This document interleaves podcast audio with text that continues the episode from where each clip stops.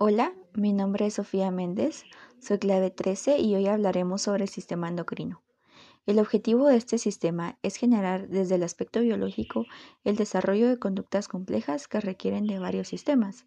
El sistema endocrino está formado por glándulas que fabrican hormonas. Las hormonas del sistema endocrino ayudan a controlar el estado de ánimo, el crecimiento, el desarrollo, la forma en la que funcionan los órganos, el metabolismo y la producción. El sistema endocrino realiza una amplia variedad de actividades. Una de las principales glándulas es la hipófisis. Ella se encuentra en la base del cerebro. Si el cuerpo crece muy rápido por exceso de la hormona somatotropina, conocida como hormona de crecimiento, se da como el nombre de gigantismo hipofisiario.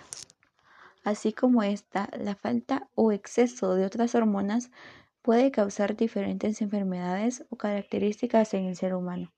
Gracias.